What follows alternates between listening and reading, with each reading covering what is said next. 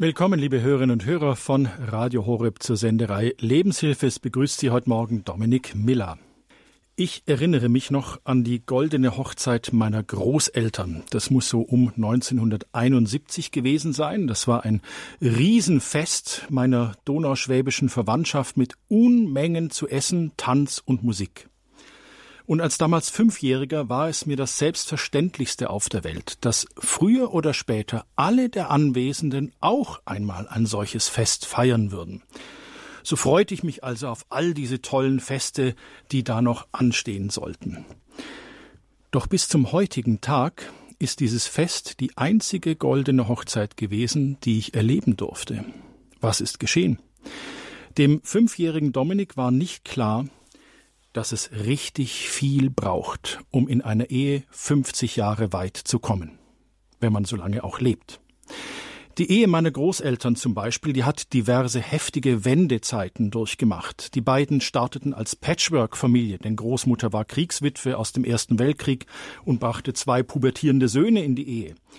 Von den gemeinsamen Kindern überlebten nicht alle die Kindheit, also die Erfahrung von Kindstod. Mein Großvater war Bauer und Unternehmergeist und leider scheiterte er in den 20er Jahren wirtschaftlich und ernährte fortan seine Familie als Kleinbauer in wirklich sehr, sehr bescheidenen Verhältnissen. Der Zweite Weltkrieg brachte den Verlust eines Sohnes, den Verlust der Heimat, aller Existenzgrundlagen und die Zerstreuung der gesamten Familie und der gewachsenen Dorfgemeinschaft.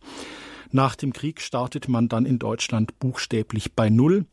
Vielen unserer Hörerfamilien erging es wahrscheinlich damals ähnlich. Nach dem Krieg harte Zeiten mit Wiederaufbau und Aufnahme eines Verwandten als Pflegekind. Und schließlich wanderten zwei der vier überlebenden Kinder in die USA aus und waren fort. Die Familie schrumpfte. Also, was hat diese beiden zusammengehalten? Was macht Ehen dauerhaft, widerstandsfähig, erfüllt, freudig, gelassen? Wie kommen Paare durch solche Wendezeiten des Lebens und die kommen garantiert? Wie wirken sich diese Wendezeiten auf die Beziehungsqualität und auf die Beziehungsstabilität aus? Das ist unser Thema heute in der Lebenshilfe, nennt sich Wendezeiten in der Ehe, Krisen erkennen, vorbeugen und gemeinsam meistern. Unser Studiogast, der forscht auf diesem Gebiet seit vielen Jahren und hat Antworten zur Beziehungsqualität und Beziehungsstabilität gefunden. Hallo und herzlich willkommen im Münchner Studio, Dr. Peter Wendel. Schön, dass Sie heute zu uns gekommen sind. Ich grüße Sie. Vielen Dank. Ich freue mich, dass ich da sein darf. Sie sind Paar- und Familientherapeut und wissenschaftlicher Projektleiter am Zentralinstitut für Ehe und Familie in der Gesellschaft der Katholischen Uni Eichstätt und Ingolstadt. Mhm. Und was ist das Besondere an Ihrer Arbeit als Therapeut und als Forscher? Mhm. Erstmal schon ein Kompliment, dass Sie diesen schwierigen Titel aussprechen können. Den ja, ich habe geübt. Ja. Ich habe geübt. Das Besondere ist, dass die Wissenschaft, die Empirie, wie wir sie nennen, also was da draußen wirklich los ist, objektiv, auf die Realität, auf den einzelnen Menschen trifft. Und bei mir ähm, spitzt sich das in einer besonderen Weise zu. Wir haben Kooperationspartner an diesem Zentralinstitut für Ehe und Familie. Ein wichtiger oder der wichtigste ist die katholische Militärseelsorge. An dem Beispiel können wir das sehr gut festmachen. Wenn ich erforsche, was diese Familien belastet, was sie zusammenhält, was für besondere Herausforderungen sie zu bestehen haben ähm, und ähm, Werkzeuge entwickle, die ihnen helfen sollen, das äh, vorbeugend leichter zu machen oder gut zu bestehen, ähm, dann bekomme ich sehr schnell rückgemeldet, ob das funktioniert und ob es hilfreich ist. Soldaten sprechen eine deutliche Klinge, die melden das sehr deutlich zurück. Das heißt, dass es mich seit 20 Jahren in diesem äh, Tätigkeitsfeld gibt, ist erstmal ein gutes Zeichen. Und um Ihre Frage ganz konkret nochmal zuzuspitzen, schlicht und ergreifend bedeutet es, dass ich wirklich mit den Menschen arbeiten muss, mit dem, was ich herausfinde und umgekehrt das, was ich wissenschaftlich herausfinde, was Menschen in ihrer Partnerschaft zufrieden macht oder was sie vielleicht trennt, äh, kann ich wiederum anwenden in der Begleitung Einzelner oder mit Gruppen oder in der Zusammenarbeit mit zum Beispiel in diesem Fall Militärseelsorgerinnen und Militärseelsorgern, aber auch mit Psychologinnen und Psychologen, mit Sozialarbeit und so weiter. Und jetzt platt gefragt, was haben Sie rausgefunden? Was hält Paare zusammen? Was ist der Kit? Mhm. Jetzt könnte ich es mir leicht machen und sagen, die Liebe. Ähm, da hätte ich mit Sicherheit nicht Unrecht. Aber ähm, die Besonderheit, ähm, wenn ich anknüpfen darf, an Ihre Großeltern ist, was hat die zusammengehalten? Die Schicksalsgemeinschaft. Die mussten bestehen, die wussten, dass es miteinander besser und leichter zu leben ist als ohne einander. Noch dazu, wenn eine Verlusterfahrung auch da ist, dass ich jemanden im Krieg oder überhaupt durch Krankheit verloren habe, dann weiß ich, was mir fehlt unter Umständen. Das heißt, wir können sagen, das ist schon meine eine ganz schlichte Erkenntnis, die niemanden vom Hocker haut, dass die Trennungswahrscheinlichkeit in Krisenzeiten unter Umständen ähm, nicht automatisch höher wird. Wenn wir zusammengehören und wir lernen, dass diese Krise, vom Griechischen heißt es ja Entscheidung erstmal, noch nicht Trennung, sondern es ist eine Entscheidungszeit, Krinein, da treffe ich äh, oder mache ich Erkenntnisse, dass es mit diesem Partner besser ist als ohne ihn. Da kommt schon die erste Rückschlussregel sozusagen, wenn Sie mit Ihrem Partner, mit Ihrer Partnerin alt werden wollen, und zwar glücklich, das ist das, was mich umtreibt, dann sorgen Sie dafür, dass es mit Ihnen schöner und besser ist als ohne Sie. Da lasse ich bewusst eine Atempause. Mhm. Sorgen Sie dafür, dass es mit Ihnen besser ist als ohne Sie. Da habe ich einen Anspruch an mich selber. Was mich aber in meiner Arbeit sehr umtreibt, ist eben nicht nur, wann gehen Paare auseinander, sondern was hält sie glücklich miteinander oder noch viel besser, Glück ist eine kurzfristige Emotion, was macht sie zufrieden, warum bleiben sie zusammen, was können wir beitragen von der, von der Grundvoraussetzung.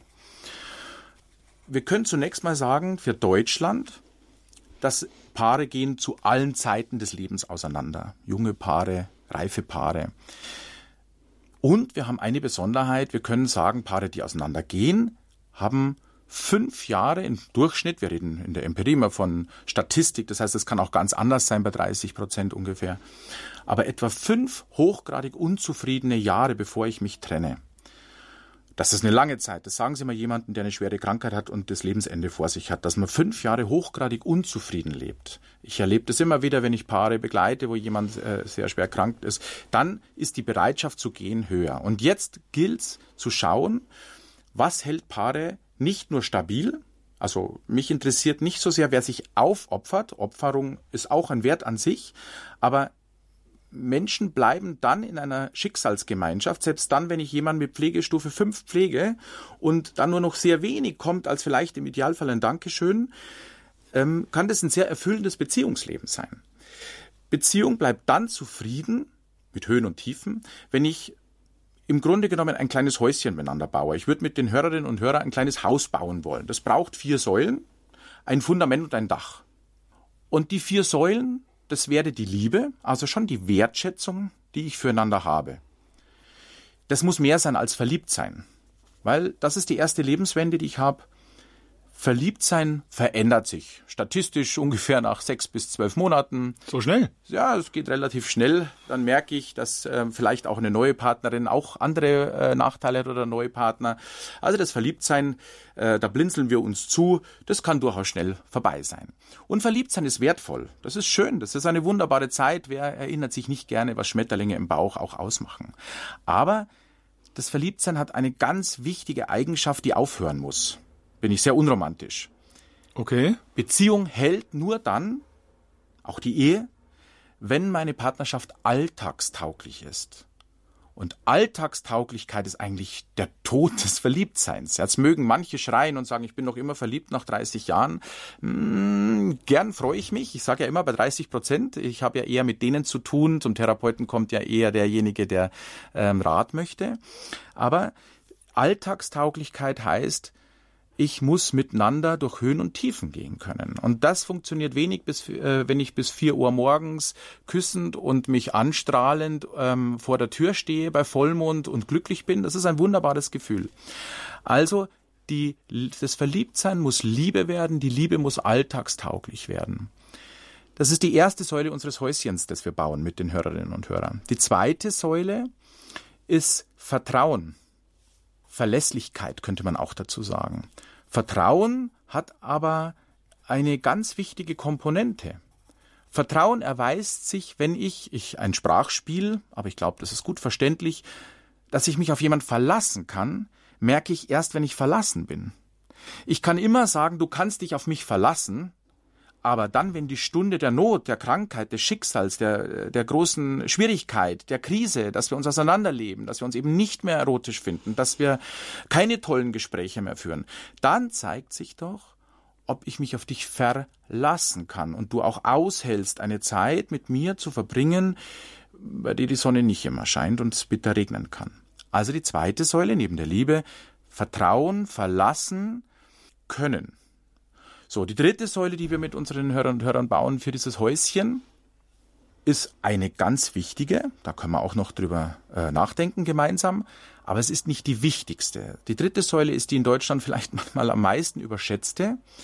Aber sie ist eine von vier. Das ist nämlich die erfüllende Erotik. Und Erotik ist viel, viel mehr als Sexualität. Also wenn ich mir ihre Schwieger, äh, ihre Großeltern vorstelle, wie die äh, Händchen halten, an ihrer goldenen Hochzeit äh, vor dem Haus sitzen. Ich habe auch mit meinen Großeltern äh, so ein Foto vor Augen, wie die mit Blumen geschmückt vor dem Haus Händchen halten, sitzen.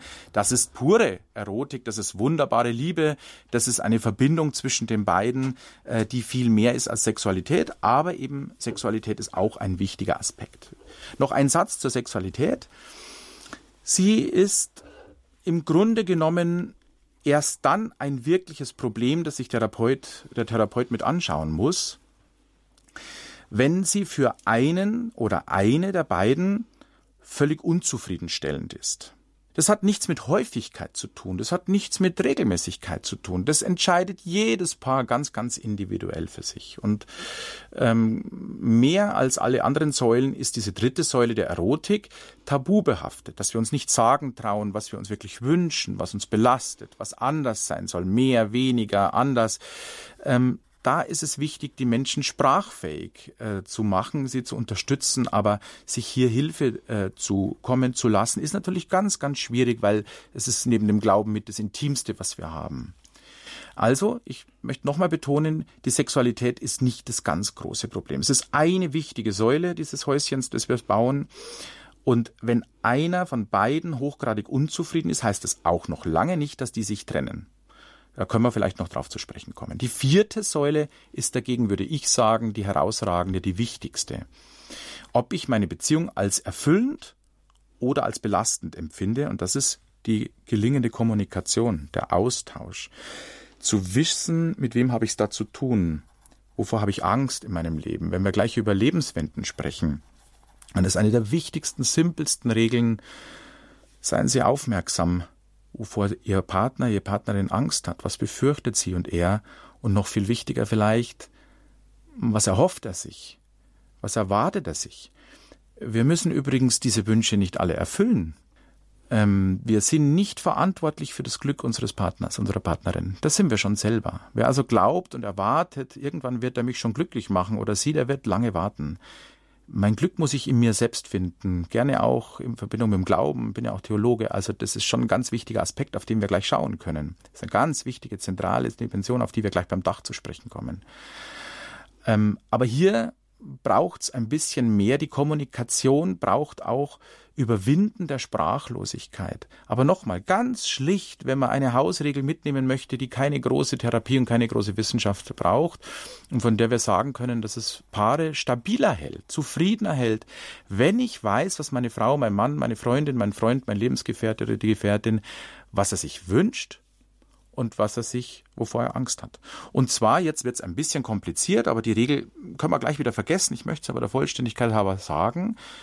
Kurzfristig, also heute, das hilft durchaus, heute zu klären, wie stellst du dir den Tag vor, weil wir brauchen Perspektiven. Mittelfristig, da würde ich sagen, wie soll der nächste Urlaub aussehen? Wollen wir am Strand liegen oder bleiben wir zu Hause? Das hilft, wenn das vorher geklärt ist. Stellen Sie sich vor, Ihr Urlaub beginnt, Sie kommen nach Hause und ich sage, lieber Schatz, ich freue mich, heute fahren wir weg. Und sie sagt aber, und ich bin endlich froh, dass ich auf Balkonien liege. Dann haben wir den ersten Disput und jetzt stellen Sie sich das bei der Kinderfrage oder großen Themen vor. Also wir können tatsächlich sagen, Paare, die Pläne haben, die schaffen sich Perspektiven und Paare, die Pläne miteinander haben, gehen seltener auseinander. So simpel kann Beziehungsforschung sein. Bitte verstehen Sie mich nicht miss, das reicht natürlich alleine nicht. Aber das ist eine wichtige Komponente, die wir feststellen können. Paare, die zusammenbleiben, sagen, sie haben Pläne. Und was wir natürlich leider leichter erforschen können, ist, dass wir leichter Menschen befragen, die sich getrennt haben. Und die sagen, wir hatten eigentlich keine Perspektiven mehr. Wir haben nichts mehr vorgehabt miteinander. Und diese dritte, vierte Säule, die Kommunikation, wir haben uns auch nicht abgesprochen. Weil Liebe und Beziehung lebt ganz stark, jetzt kommt neben der Alltagstauglichkeit wieder was ganz Langweiliges, elementar für jede Partnerschaft, die halten soll, und zwar zufrieden halten soll. Zusammenbleiben und sich aufopfern, das finde ich nicht so erstrebenswert. Ist im Grunde genommen eine langfristige Perspektive zu haben und äh, äh, Pläne zu entwickeln. Jetzt schauen wir nochmal zurück, bevor ich gleich äh, äh, nochmal eine deutlichere Antwort gebe, auf das Fundament dieses Häuschens. Also Sie, Sie sprechen mit dem Bauingenieur von Beruf. Ja, wunderbar. Ich bin ganz in Ihrem Bild. Ja, ich merke schon. Sie schauen gebannt. Ja. ähm, diese vier Säulen, Liebe, Verlässlichkeit, Vertrauen, Kommunikation und Erotik, die Erotik die dritte, die Kommunikation, das Wissen, wovon ich, äh, was ich zu erwarten habe, sich abzusprechen, braucht ein Fundament und das ist auch sehr simpel, das ist die gemeinsame Lebenszeit. Ich muss Zeit miteinander verbringen. Und zwar zugewandte, ehrliche Zeit. Ich muss ähm, nicht nur ständig zusammenkleben wie siamesisch, aber ich muss schon Lust haben. Partnerschaft lebt immer mehr von Nähe als von Distanz. Ich rate dringend dazu, so einen Urlaub, den wir gerade angesprochen haben, mit einem Augenzwinkern auch viel Zeit getrennt zu verbringen, aber eben auch Zeit miteinander zu verbringen. Und zwar ohne Handy in der Hand. Schaffen Sie handyfreie Zeiten, schaffen Sie ähm, handyfreie Orte beispielsweise. Das ist ja fast ein Nebenbuhler geworden in manchen Generationen. Ich bin da selbst gebranntes Kind in meiner Generation. Ohne Handy, man arbeitet damit, man lebt damit. Also individuell zugewandte Zeit miteinander zu verbringen. Und jetzt sage ich noch mal was ganz Langweiliges. Da muss gar nicht immer was passieren. Man darf sich auch miteinander langweilen, miteinander aushalten, auch streiten. Das ist eine ganz wichtige Komponente dieser vierten Säule Kommunikation. Aber sich schon äh, auszusetzen miteinander. Und dieses Häuschen, dieses Häuschen braucht jetzt noch ein Dach, damit es nicht reinregnet. Und dieses Dach, das da drüber steht, sind die gemeinsamen Werte. Da gehört der Glaube dazu, da gehört eine ähnliche Vorstellung von teuer und günstig mit dazu, Wichtig bei der Liebe ist die Toleranz. Ähm, ich habe vorher gerade so eine kleine äh, Pause gelassen, was ich gesagt habe bei der Kommunikation und deswegen war ganz bewusst so gesetzt, nämlich dieser langweilige Aspekt, der fehlt. Liebe braucht Kompromisse. Partnerschaft braucht Kompromiss. Und jetzt schlage ich diesen Bogen, weil ich den Satz, den ich vorher nicht fertig gemacht habe mit der Kommunikation. Der Kompromiss erweist sich auch bei den Werten. Das ist natürlich ganz, ganz schwierig, weil das ist das, was eigentlich das Unerschütterliche ist. Das, was nicht verletzt werden darf. Das heißt, die Werte meiner Partnerin, meines Partners, die muss ich, jetzt wieder ein ganz wichtiges Wort für erfüllende Partnerschaft, respektieren. Lateinisch respizere heißt sich zurück, zurückschauen, zurückwenden, anhalten, nicht davonlaufen, sondern stehen bleiben, meiner Partnerin, meinem Partner ins Gesicht schauen, meiner Tochter, meinem, meinem Sohn ins Gesicht schauen und spüren, was ist dir wichtig, was ist dir heilig. Wenn ich weiß, was dir heilig ist, im religiösen wie im säkularen, werde ich dagegen nichts tun. Das hört sich nach einem kleinsten gemeinsamen Nenner an. Aber was meine ich damit? Wenn ich mit einem Menschen leben möchte, und ich den sehr lieb habe oder vielleicht sogar liebe, dann würde ich definieren nach meiner Forschung, nach meiner Arbeit, eine ganz wichtige Komponente von Liebe lautet so. Mir kann es nicht gut gehen, wenn ich weiß, dass es dir schlecht geht. Das macht die Verletzlichkeit von Liebe ein Stück weit aus und auch dieses Wunderbare ich kann in meinem Beruf total glücklich sein, aber wenn ich weiß, der Mensch, den ich liebe, der ist total unglücklich, wird gemobbt oder ist einfach total traurig, weil er, weil etwas nicht stimmt, dann wird das sein, als ist es mein Beruf. Wenn ich in meinem Leben, mit meinen Lebensumständen, bin gerade hier durch München gegangen und äh, durch ein hektisches Treiben, äh, durch die U-Bahnen, pure Lebendigkeit und ich habe das sehr genossen. Aber wenn ich so nicht leben will, weil mir das zu viel ist, diese Enge in den U-Bahnen, sondern ich sehne mich danach, auf dem Land zu leben. Und mein Partner sagt aber, das ist aber für mich der Albtraum. Dann sind wir wieder, greift wieder diese Regel, der Kompromiss. Partnerschaft braucht den Kompromiss. Manchmal geht das nicht. Und dann greift wieder dieser Respekt, weil mir wird es deutlich schwerer fallen, gegen etwas von diesen Werten, von diesem Dach zu unternehmen, wenn ich weiß, wie wichtig dieser Aspekt für meine Partnerin, meinen Partner ist. Also bedeutet dieses Häuschen ein Stück weit auch aushalten, was ich so nicht mitgehen kann. Vielleicht sogar meine Partnerin, meinen Partner bestärken darin. Stellen Sie sich vor, ich mache jetzt, breche es jetzt ganz, ganz einfach runter auf etwas ganz Schlichtes, ein Hobby, das ich völlig doof finde. Aber meine Frau liebt das. Das gehört zu den Werten, weil das verleiht meinem Leben auch ein Stück weit Wert. Das ist nicht das Elementare, aber Hobby ist sehr gesund. Wir nennen das Psychohygiene, also die, ja, die Sauberkeit der, der, der Seele, dass ich auch mich, ja, entspanne und glücklich bin. Ich kann ja nicht immer nur liefern und leisten.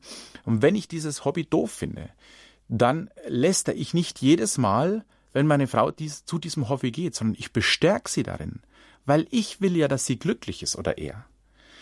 Wenn das, und jetzt wird es ganz spannend paartherapeutisch, wenn aber dieses Hobby mir entgegensteht, dann greift wieder diese Regel des Respekts, da muss man einen Kompromiss finden. Dann kann nicht sein, dass ich nur dieses Hobby ausfülle, sondern dann geht tatsächlich ganz banal äh, mal die eine und die andere Seite. Ich so plauder jetzt mal aus dem Nähkästchen, um das verständlich zu machen, worauf es mir ankommt.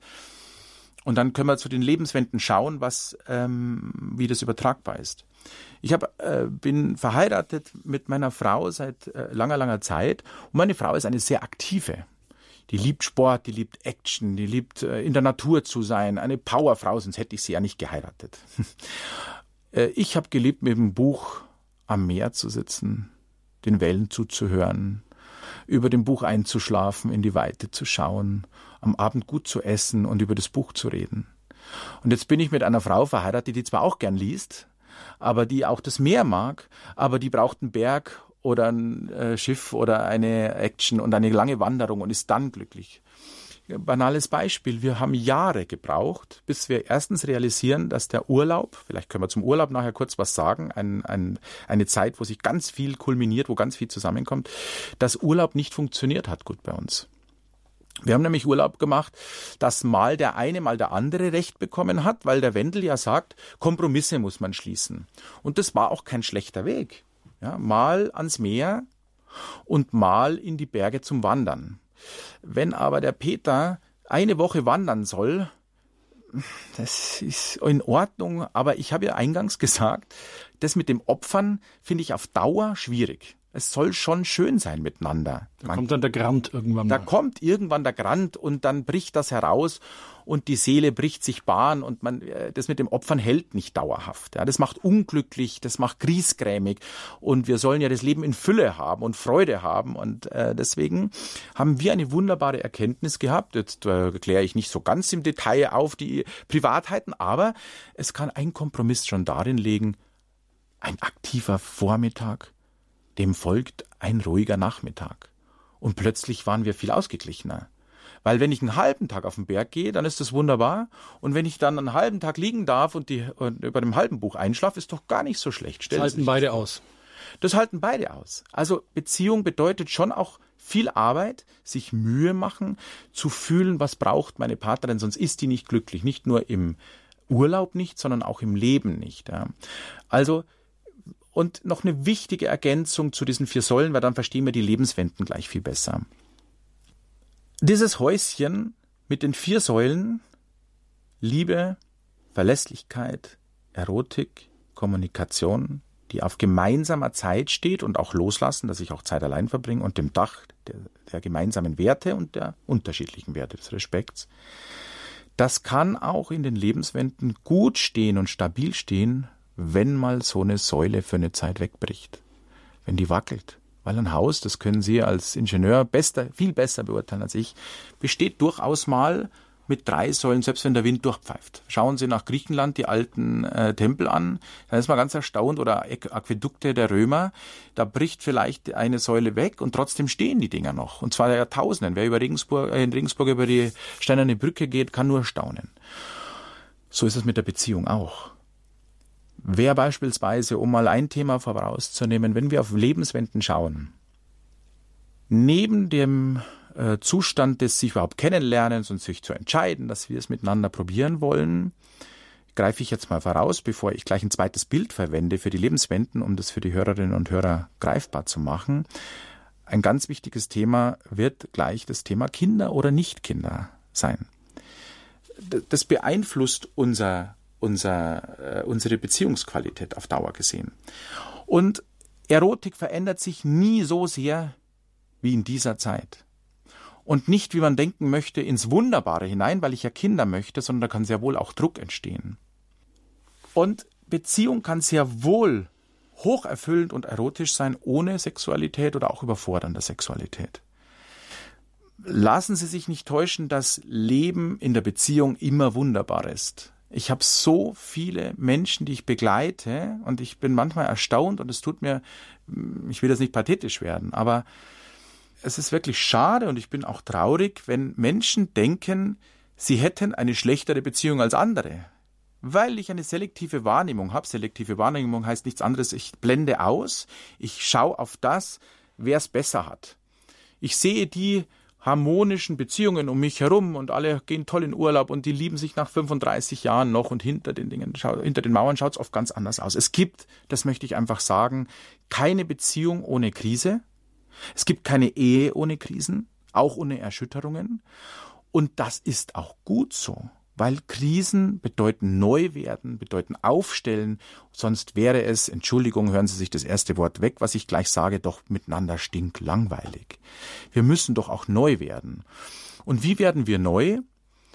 Indem wir Lebenswenden bestehen, beieinander bleiben, reifen, eben nicht der bleiben, der bleibe, der ich vor 30 Jahren war. Also ich erlebe das in der Beziehung immer wieder, dass jemand sagt, ja, du bist nicht mehr der, den ich geheiratet habe. Und ich denke mir, ja, Gott sei Dank. Stellen Sie sich vor, ich wäre noch der gleiche. Der einzige Unterschied, den sich meine Frau wahrscheinlich wünschen würde, wäre, dass mein kleines Bäuchlein etwas kleiner war. Aber ernst zurück. Lassen Sie uns auf die Lebenswenden schauen mit einem Bild. Ich würde gern mit den Hörerinnen und Hörern eine Uhr vor Augen haben. Eine ganz normale Uhr, die hat oben die 12, die hat an der Seite rechts die 3, die hat unten die 6 und die 9 und dann kommt wieder 24 Uhr oder 0. Anhand dieses Bildes könnten wir gut die Lebenswenden anschauen. Da lernen wir uns oben bei 0 Uhr kennen. Wir schauen uns mal nicht die Minuten an, sondern nur gehen ich so stundenweise, so zwei Stundenweise vor. Da entscheide ich mich schon mal, warum will ich mit dem zusammenbleiben. Da geht es um Werte welche Zukunft werde ich mit dem haben. Aber da fällt halt vieles noch leicht, weil ich auch verliebt bin, obwohl wir heute wissen, es hat sich stark verändert zu ihren Großeltern. Die hätten sich diesen Luxus nicht leisten können. Ob er Fluch oder Segen ist, das sei jetzt mal dahingestellt. Das sind andere Lebensumstände, andere Gesellschaft. Der Krieg ist was anderes.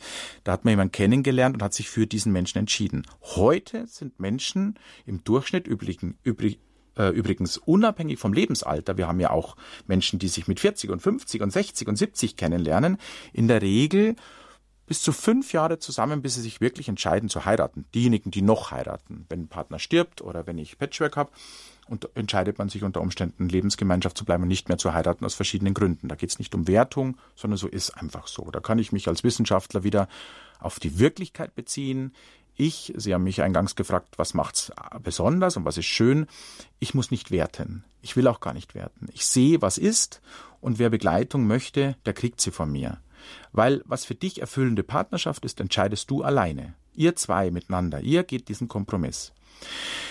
Das heißt, ich entscheide mich für diesen Menschen, ich stabilisiere mich und hier passiert jetzt schon mal mit der Entscheidung zu heiraten was ganz Wichtiges, was sich später auswirken wird. Wenn man auf Scheidungswahrscheinlichkeit schaut, zwei Dinge entscheiden sich hier. In dieser ersten Zeit, wir bewegen uns in unserer Uhr jetzt so ungefähr bei 13 Uhr oder 1 Uhr ungefähr, so die erste Stunde. Hier entscheidet sich nämlich das Verhältnis zu den Herkunftsfamilien.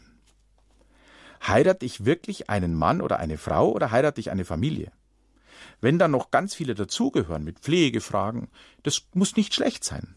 Aber ich muss wissen, unter welchen Bedingungen heirate ich? Wen habe ich da? Für wen entscheide ich mich? Das wirkt sich am Anfang in der Verliebtheit noch nicht so sehr aus. Später, wenn ich Kinder habe oder keine Kinder habe, wird es sehr bedeutsam werden können, unter Umständen. Also ich entscheide mich in dieser ersten Stunde füreinander und dann in dieser zweiten Stunde entscheidet sich noch was, was sich später sehr stark auswirkt. Nämlich die Berufstätigkeit. Das war auch etwas, was ihre Großeltern noch nicht so sehr entscheiden mussten, weil die sich in dieser Schicksalsgemeinschaft war sehr klar, das vermute ich jetzt, ohne dass ich ihre Großeltern kannte, in der Regel wird sich die Frau für zu Hause entschieden haben müssen. Sie wird da gewesen sein, das Haus stabil gehalten haben, die Kinder, wenn es welche gab, äh, versorgt haben ähm, und äh, dem Mann sozusagen den Rücken freigehalten haben in großer Liebe oder auch ungern. Das heißt noch nichts, ob sie es gerne gemacht hat, nur weil sie es gemacht hat. Also so leicht ist es nicht, wenn man meine Großeltern kommen und sagen, bei uns war das alles selbstverständlich. Heute habt ihr viel zu viele Möglichkeiten. Da sind wir bei der Wertung. Das gefällt mir nicht. Ich muss mich schon der Wirklichkeit stellen, in der ich halt lebe. Sonst wäre es unfair. Ganz kurz zur Wirklichkeit. Ja liebe Hörerinnen und Hörer, Sie sind bei Radio Horeb. Sie hören die Lebenshilfe. Wir sind schon mittendrin im Thema Wendezeiten in der Ehe, Krisen erkennen, vorbeugen, gemeinsam meistern. Wir hören Dr. Peter Wendel. Er ist ähm, ja Paar- und Familientherapeut und er arbeitet am Zentralinstitut für Ehe und Familie in der Gesellschaft an der Katholischen Uni in Eichstätt arbeitet sehr viel mit Soldatenfamilien zusammen und forscht eben auch, was hält Beziehungen zusammen, was macht Qualität einer Beziehung aus. Darüber sind wir jetzt gerade mitten im Gespräch. Dr. Wendel, bitte. Ja. Wenn wir also jetzt weiterschauen, die haben, äh, ihre Großeltern hatten andere Bedingungen, weil die Aufteilung klarer war. Jetzt bei dieser zwei, um zwei Uhr dieser Uhr, die ich genannt habe, entscheiden wir uns, wer macht Teilzeit, wer macht Vollzeit, gehen beide arbeiten ein großer Stressor der Belastung. Aber ich kann keinem Paar sagen, es ist besser, wenn du als Frau zu Hause bleibst und nicht zu viel arbeitest, weil das ist ihre Entscheidung. Da gehören vielleicht finanzielle Bedingungen dazu. Vielleicht braucht dieses Paar das Geld, hat auch den Traum vom Häuschen, ähm, hat studiert und möchte diesen Beruf ausüben, möchte eben nicht zu Hause bleiben. Ich betone bewusst, sage ich nicht nur ja, weil das ja ein vollwertiger Job ist und noch mehr ist als fast ähm, das andere, weil da so viel mit dranhängt. Ja. Ich habe da höchsten Respekt vor jeglicher Entscheidung. Und jetzt gehen wir weiter. Dieses Paar entscheidet sich, bleibt zu Hause. Man weiß, wen man heiratet, wie unser Leben vielleicht ausschauen kann. Und jetzt kommt gegen drei Uhr dieser Uhr, Uhrzeit die Frage, wollen wir Kinder? Und jetzt kommt unser Dach zum Tragen.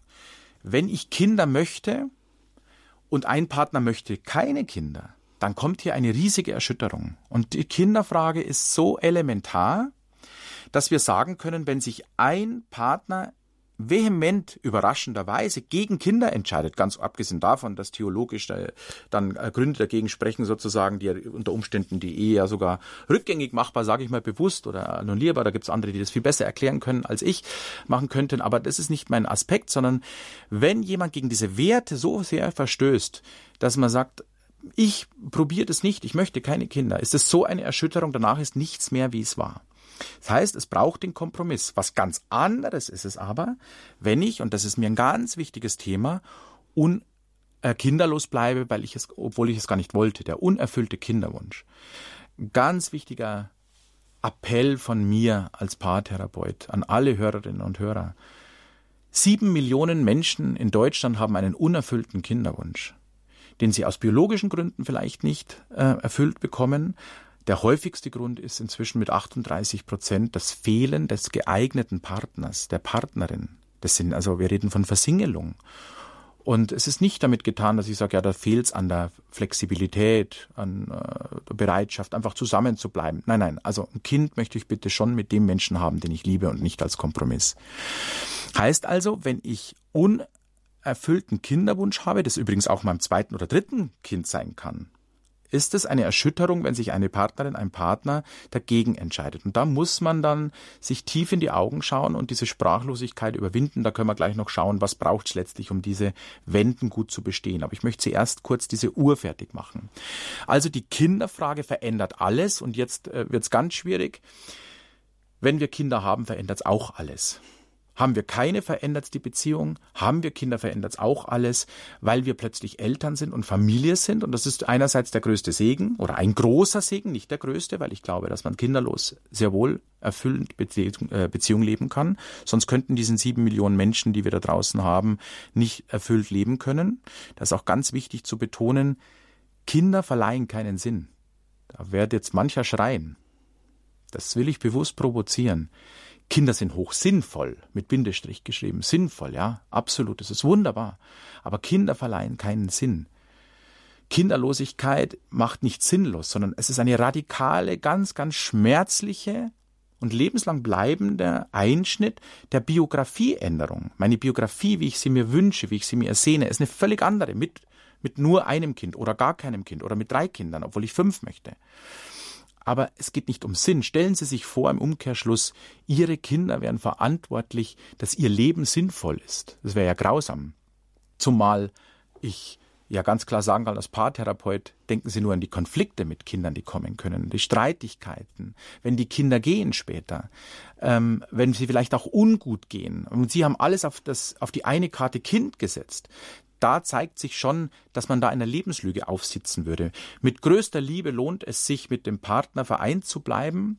Mit größter Liebe lohnt es sich, alles zu investieren, dass es, wenn es Kinder gibt, eine wunderbare Zeit miteinander wird. Stressig genug wird's. Aber es muss im letzten klar sein, irgendwann gehen diese Kinder, dann machst du die Tür zu und dann sitzt ihr Großelternpärchen oder vielleicht schon früher heute mit deinem Partner zusammen. Und da kommen wir gleich zum Sprechen drauf. Also äh, drei Uhr haben wir die Kinderfrage ungefähr, das ist ein Spiel, das kann auch vier Uhr sein. Dann haben wir die Schule als ganz großen Stressor. Wer Homeschooling erlebt hat, weiß, was das für eine riesige Belastung für die Familie sein kann ohne dass wir da jetzt groß einsteigen, aber die Schulzeit ist eine Erschütterung, weil es in die Zeit fällt, in dem Paare, wir nennen das, ich werde es gleich übersetzen, Rush Hour des Lebens.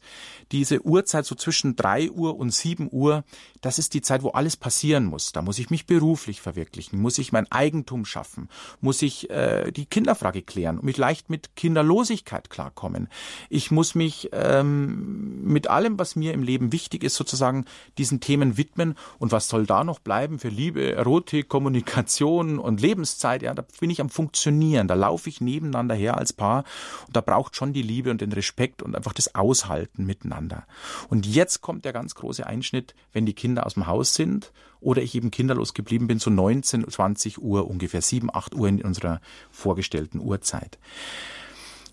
Wir können sagen, dass das für die Zukunft in Deutschland die gro zur großen Überraschung die größte Einschnitt sein wird wenn Paare auseinandergehen. Nicht so sehr die, ähm, also der zweite große Einschnitt werden ungefähr fünf bis zehn Jahre nach dem ersten Kinderwunsch sein, weil die Kinderbeziehung so erschüttern. Das sage ich jetzt mal bewusst so. Sie verändern alles. Ich bin bin Familie, nicht weniger Paar. Es gelingt schon auch Paar zu sein. Aber der große Einschnitt, der auf uns zukommen wird und wo auch äh, Psychologie und Kirche reagieren muss und alles, was dazugehört, die dafür Sorge tragen, dass äh, Beziehungen halten können, es wird die Zeit sein, wenn Kinder aus dem Haus sind, wenn ich so in die Midlife-Situation komme, wenn äh, da passiert ja ganz viel, wenn Menschen beginnen Bilanz zu ziehen. Das ist die gefährlichste Zeit. Das sozusagen. wird die ganz große Herausforderung der Zukunft sein. Warum ist das so? Weil wir demografisch immer älter werden, immer gesünder sind in der Regel. Und jemand, der 50, 55 ist, in der Zeit ihrer Großeltern, wenn wir das Bild wieder aufgreifen, die waren glücklich, wenn sie noch lebten. Die hatten auch gar keine Kraft mehr zu gehen, weil die in Bayern gibt es ein wunderbares Wort, äh, für die, die nicht bayerisch verstehen, die werden das lautmalerisch verstehen. Diese waren oft zusammenkrackert. Also das ist ein wunderbares Wort, das zeigt, da war einfach die Kraft auch weg vom Leben mit Kriegen im wahrsten Sinne des Wortes mit toten Kindern, das alles verändert. Da war der Tod sehr präsent, die Not, das Überleben. Und jetzt haben wir hier diesen Wahnsinnsluxus, dass wir hier Bilanz ziehen können, noch wissen, ich bin 55, ich mache jetzt mal ein Beispiel und, und weiß, nicht zusammenkrackert. Und noch hoffentlich nicht zusammenkrackert. Corona hat auch einiges verändert. Und jetzt stellen Sie sich einfach vor, ein heute 55-Jähriger hat noch eine durchschnittliche Lebenserwartung von etwa 25 Jahren ungefähr, nageln Sie mich nicht fest. Da kann man was reißen. Und Frauen 30 Jahre. Mhm. Und jetzt stelle ich eine schlichte Frage. Will ich mit dem oder der nochmal 20, 25 Jahre weitermachen? Und jetzt haben wir, hat sich das Scheidungsrecht verändert. Ich möchte sagen, Gott sei Dank, ja, vor langer, langer Zeit. Das heißt, gehen bedeutet auch nicht mehr gesellschaftliche Ächtung, bedeutet Gott sei Dank auch nicht mehr kirchliche Ächtung, weil Liebe auch sterben kann und weil wir dafür beitragen wollen, dazu beitragen wollen, dass Liebe und Beziehung ja bereichernd ist, haben wir gesagt. Es soll ja mhm. schön sein miteinander, es soll ja gut sein miteinander. Und wenn Liebe zur Hölle wird, dann werden alle Moraltheologen bestätigen, wenn die Liebe zur Hölle ist, muss ich da nicht aushalten. Ohne theologische, ethische Fragen zu diskutieren. Das heißt, für die Zukunft wird das die Zeit sein, wenn Paare gehen werden und wir können tatsächlich sagen, dass da ein ganz großer Einschnitt schon jetzt zu erwarten ist. Die letzte Phase tritt der Tod ins Spiel. Wenn er nicht vorher schon eingetreten ist, ich pflege die Eltern vielleicht, die Großeltern, die Endlichkeit kommt mit dazu, im Idealfall bis der Tod uns scheidet. Meine, es geht ein Partner, eine Partnerin und die Uhr macht sich voll bis 12 Uhr. Das wären so grob die Lebenswenden, die zu erwarten sind. Die nennen wir psychologisch, ich sage einfach der Vollständigkeit halber mal dieses Fremdwort, das sind die biografisch normativen Übergänge. Also Biografie heißt ja nichts anderes als das Leben sozusagen, was das Leben schreibt. Das ist absehbar, das werden wir alle erleben, so wir zusammenbleiben, wenn nicht, dann mit jemand anderem oder alleine. Und jetzt kommen aber noch andere Lebenswenden dazu, wie wir es in den letzten drei, vier Jahren beispielsweise elementar erleben mussten. Das sind die sogenannten akzidentellen Lebenskrisen. Akzidere lateinisch heißt nichts anderes als überraschend sich ereignen, zustoßen. Und die haben eine Besonderheit. Die Lebenswenden, die wir gerade benannt haben, die biografisch sind, die schleichen so dahin. Und da schleichen sich auch Partnerschaften auseinander. Über fünf Jahre habe ich gesagt, hochgradig unzufrieden, das passt nicht mehr, ich will nicht mehr, aber gehen tue ich auch nicht. Und wir sind uns ja gewohnt und Schicksalsschläge, Gott sei Dank, sind nicht gekommen. Und jetzt gibt's aber die Schicksalsschläge oder Ereignisse, die können auch positiver Natur sein, die auf einen Schlag alles anders machen. Ich möchte jetzt nicht schnalzen mit dem Finger, vielleicht probiere ich es mal, ob man es hört und plötzlich ist mein Leben ein anderes. Es kann ein Unfall sein, das kann aber auch ein sich verlieben sein, das kann Enkelkinder bekommen sein, das kann eine Diagnose einer lebensbedrohlichen Krankheit sein, das kann sein, dass wir unser Haus aufgeben müssen in München, weil uns die Miete auf 2000 Euro erhöht wird und ich habe 1200 Euro Rente. Das geht nicht. Und plötzlich bin ich als Münchner, so ein Gespräch habe ich heute in der U-Bahn mitgehört, die nehmen mir mein Haus weg. Es ist nichts mehr, wie es war. Und dann an der Seite zu bleiben, eines Menschen, mit dem ich alt werden möchte, da ist eine ganz große Herausforderung, sich zu zeigen, mit dir ist es besser, mit dir ist es leichter, mit dir wird die Angst ein bisschen kleiner. Aber, und jetzt kommt eine wichtige Hürde, schicksalshafte Ereignisse machen uns oft erstmal selbst sprachlos. Jetzt sagt der Wendel, die Kommunikation ist das Wichtigste. Sag, was du, wovor du Angst hast und was du dir wünschst. Aber wenn. Da habe ich doch manchmal gar keine Worte dafür. Habe ich keine Worte mehr. Und warum? Weil ich auch selbst gar nicht fühle, weil ich so in der, psychologisch nennt man das, Schockstarre bin, dass mein Leben von einer Sekunde auf die andere durchgeschüttelt ist und ein anderes ist. Die Zeit wird jetzt nicht reichen und Sie haben viele gute Therapeutinnen und Therapeuten in Ihren Sendungen, die genau diese Situation beschreiben. Wie mache ich da weiter? Da bin ich jetzt nicht der Richtige und haben wir vielleicht auch nicht den Zeitpunkt. Ich möchte Ihnen helfen zu verstehen, warum es dann so Schwierigkeit, äh, schwierig sein kann, miteinander weiterzuleben und was es braucht, dabei zu bleiben. Und diese Sprachlosigkeit gilt es als Paar auch auszuhalten. Es heißt ja bewusst nicht nur in guten, sondern auch in bösen Tagen. Nochmal, nicht aufopfern. Das ist nicht mein Thema. Man muss sich schon mal opfern, aber sorg dafür, dass es mit dir besser ist. Und wenn wir an die Grimmschen Märchen denken, bei Hänsel und Gretel und vielen anderen, das klingt jetzt komisch, aber Psychologie hat viel auch mit solchen mythischen Themen zu tun. Im dunklen Wald alleine oder im dunklen Wald zu zweit. Das löst noch nicht den Wald, das zeigt noch nicht den Weg und das knipst noch nicht das Licht an aber dich spüren können im dunklen Wald, ist ein Zauberding, das heilig ist. Und jetzt was Wichtiges. Eine banale Erkenntnis, die ich mitgeben möchte. Hören Sie nie auf, einander zu berühren. Und zwar wirklich und haptisch heißt wirklich mit den Fingern, mit den Händen. Das ist nicht nur Erotik, sondern ein elementares Bedürfnis des Menschen, berührt zu werden. Wir wissen von Corona, von den Singles, die wir erforscht haben und befragt haben, was war das Schlimmste? Die Einsamkeit natürlich. Und wie zeigt sich Einsamkeit? Unter anderem, dass mich keiner mehr berührt.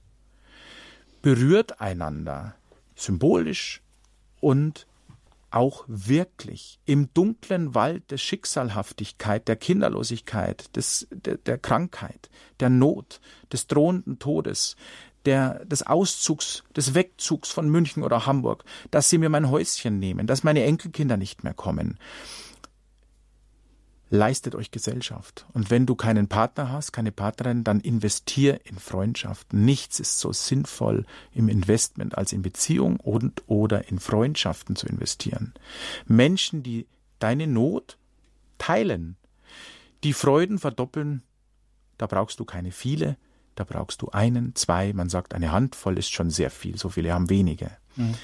Als Partner, als Partnerin in der Dunkelheit der Not beieinander zu bleiben, da zu sein, zu berühren und dem Menschen zu zeigen, ich bin da.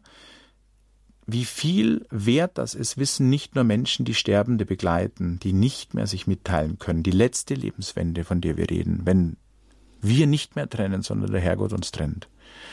Sich dann zu berühren, das wissen wir, können wir nachmessen, Gehirnströme messen. Die Menschen, die im Koma sind, die spüren, die hören nicht nur, sie spüren immer noch. Streichel die Hand, streicht ihr über den Arm, über den Rücken, über den Nacken, über den Kopf, berührt einander in den Zeiten, wo Erotik stirbt oder geht. Wir denken, dieses Signal darf dann nicht mehr sein. Nein, das ist doch das Wunderbare und das ist auch kein Ehebruch, jemanden berühren. Das ist auch kein Bruch der Freundschaft. Berührt einander da draußen. Symbolisch legt euch Blumen vor das Leben. Es gibt im schönen Paartherapeuten Cartoon da steht drauf, bringen Sie Ihrer Frau Blumen, bevor es ein anderer tut. Ist schön zu schmunzeln und da gibt's trotzdem was zu holen. Wie bestehe ich Lebenswenden? Wenn ich wieder Worte finde, würde ich mal so fast langsam abschließend zur, zur Runde erstmal kommen. Mach dich ehrlich. Teil, wenn du's kannst, mit, was brauchst du, wovor hast du Angst, was wünschst du dir? Und das ist so schwierig. Vielleicht kannst du schreiben. Manchmal hilft auch ein Brief. Klingt albern und es ist wunderbar zu schreiben und einem Partner einen Brief hinzulegen. Max Frisch schreibt in seinem wunderbaren Tagebuch, Schreiben heißt sich selber lesen. Schreiben heißt sich selber lesen. Ich werde mir meiner Bedürfnisse und meiner Ängste vielleicht und meiner Sehnsüchte manchmal erst bewusst, wenn ich aufschreibe. Und ob ich es dann ihm oder ihr gebe, das liegt an dir. Aber das ist eine Möglichkeit. Schreib auf, was du mach dich ehrlich. Woran soll er denn wissen oder sie in einer erschütternden Lebensphase, was er tun kann, wenn du ihm keinen Hinweis gibst? Er kann schon aushalten, dabei bleiben, aber irgendwann wird er hilflos. Und angesichts einer lebensbedrohlichen Krankheit werden wir doch, seien wir ehrlich, die letzte Antwort nicht geben können. Da werden wir nur dabei bleiben können. Werden wir zeigen können, ich bin da, und der Sprachlosigkeit mein Dasein entgegenhalten. Das ist doch hoch sinnvoll. Das zweite ist, sucht euch Sinn miteinander. Das geht auch, wenn die, der Radius sich einzuschränken beginnt, der Bewegungsradius, wenn ich alt werde. Miteinander lachen ist eine wunderbare Medizin. Und wenn es nur die doofen Kreuzworträtselwitze sind. Aber Humor ist natürlich viel mehr. Ich liebe Menschen, die lachen können angesichts des Leids und sich albern machen darüber. Es sind wunderbare Momente. Bitte verstehen Sie mich nicht falsch, ich mache das nicht banal.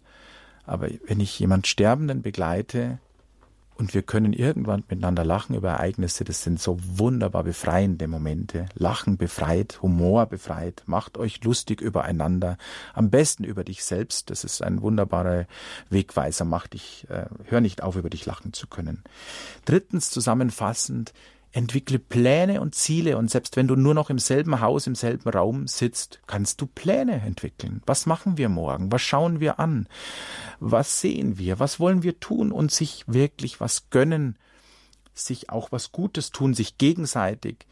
Ich bleibe bei Partnern lieber, mit denen es schöner ist und ich bleibe bei Partnern, die dankbar sind, die mir das auch zeigen, die an meiner Seite bleiben und die mir Respekt entgegenbringen. Die stehen bleiben, nicht davonrennen, Respizere stehen bleiben, zurückschauen und sagen, komm nach, komm her.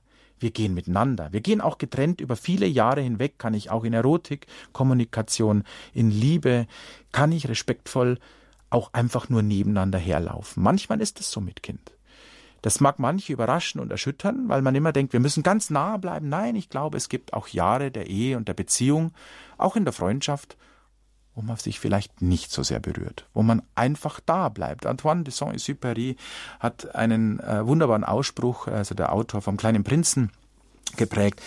Und der zusammenfassend, also ist jetzt stark aus dem Zusammenhang gerissen und nicht zitiert, der sagt, manchmal genügt es schon in dieselbe Richtung zu blicken. Das ist manchmal schon ganz schön viel, weil immer so eng zu bleiben ist gar nicht leicht.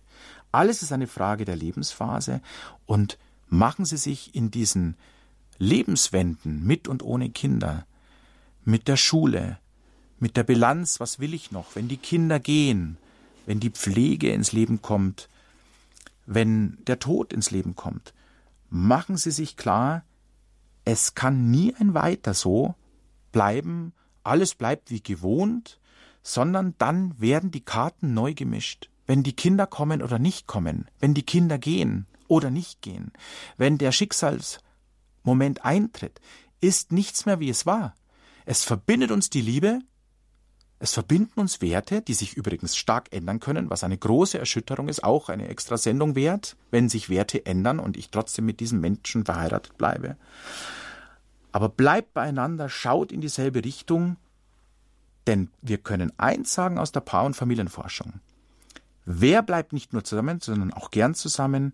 Die, die sich sagen und die spüren im Alltag und Krise, mein Mensch an meiner Seite, es gibt dieses schöne Wort Lieblingsmensch, der ist da, wenn es drauf ankommt. Der zeigt, dass Verlass ist, wenn ich verlassen bin. Menschen, die Unterstützung im Alltag, das ist übrigens genauso wichtig wie in der Krise, den Alltag Unterstützung zu spüren von meiner Partnerin, meinem Partner und in der Krise. Die spüren doch, mit dir ist es gut, leben. Warum soll ich gehen, wenn es mit dir gut leben ist? Das reicht nicht dann, jemanden zu finden, wo es vielleicht besser wird. Das mag schon sein aber die wenigsten gehen, wenn ich spüre, mit dir ist gut leben. Und umgekehrt sollst du spüren, mit mir ist gut leben. Lasst euch Raum zum Atmen, habt getrennt voneinander Erfahrungen, die ihr auch wieder euch zu erzählen habt, im Urlaub beispielsweise, jetzt in Kürze. Gehen Sie getrennt, seien Sie aktiv, aber auch faul. Planen Sie, aber planen Sie nicht alles, lassen Sie Zeit für Spontanität und Nichtstun, auch im Leben.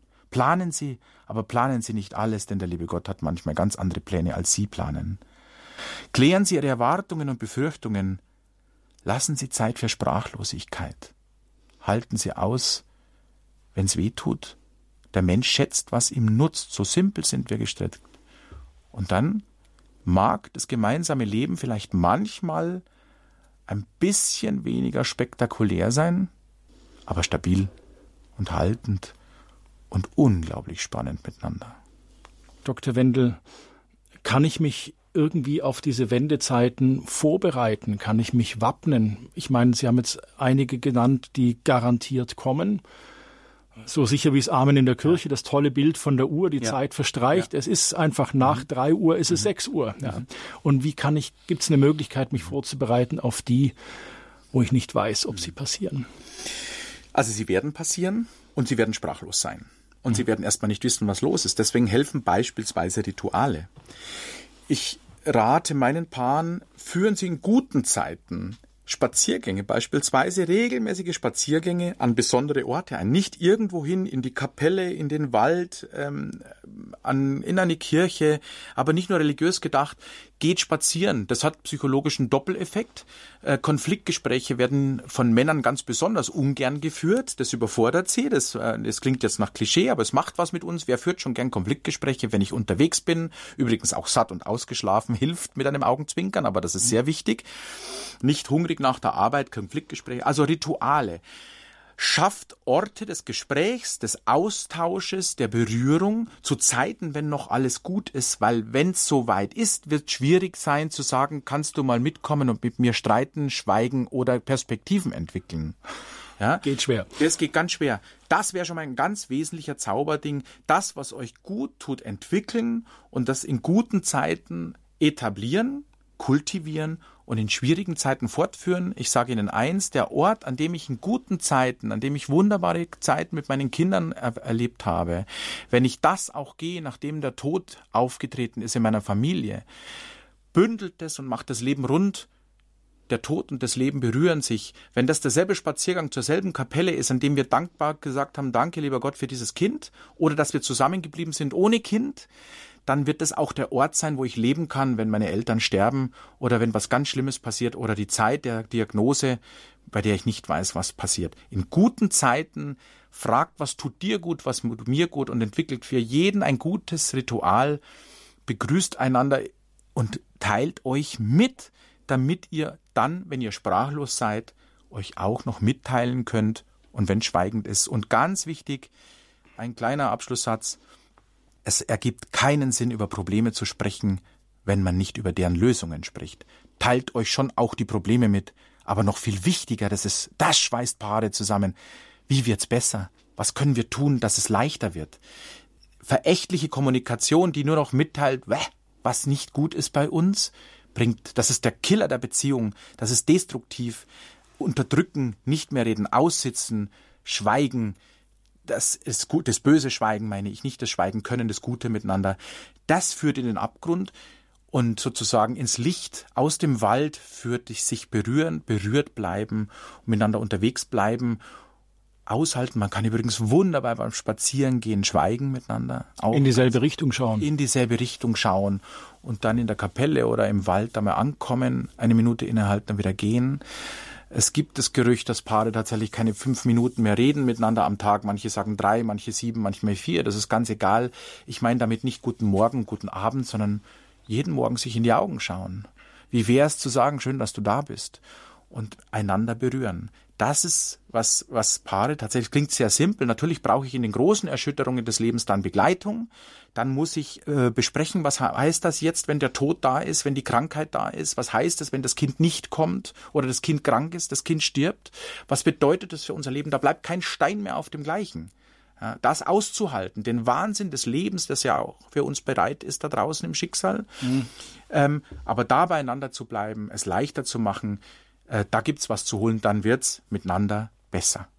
Sorgen Sie dafür, dass es mit Ihnen schöner ist als ohne Sie und lassen Sie sich beschenken von dem, den Sie lieb haben, dem Herrgott dann noch dazu nehmen, der ja versprochen hat, dass er bei uns bleibt alle Tage unseres Lebens.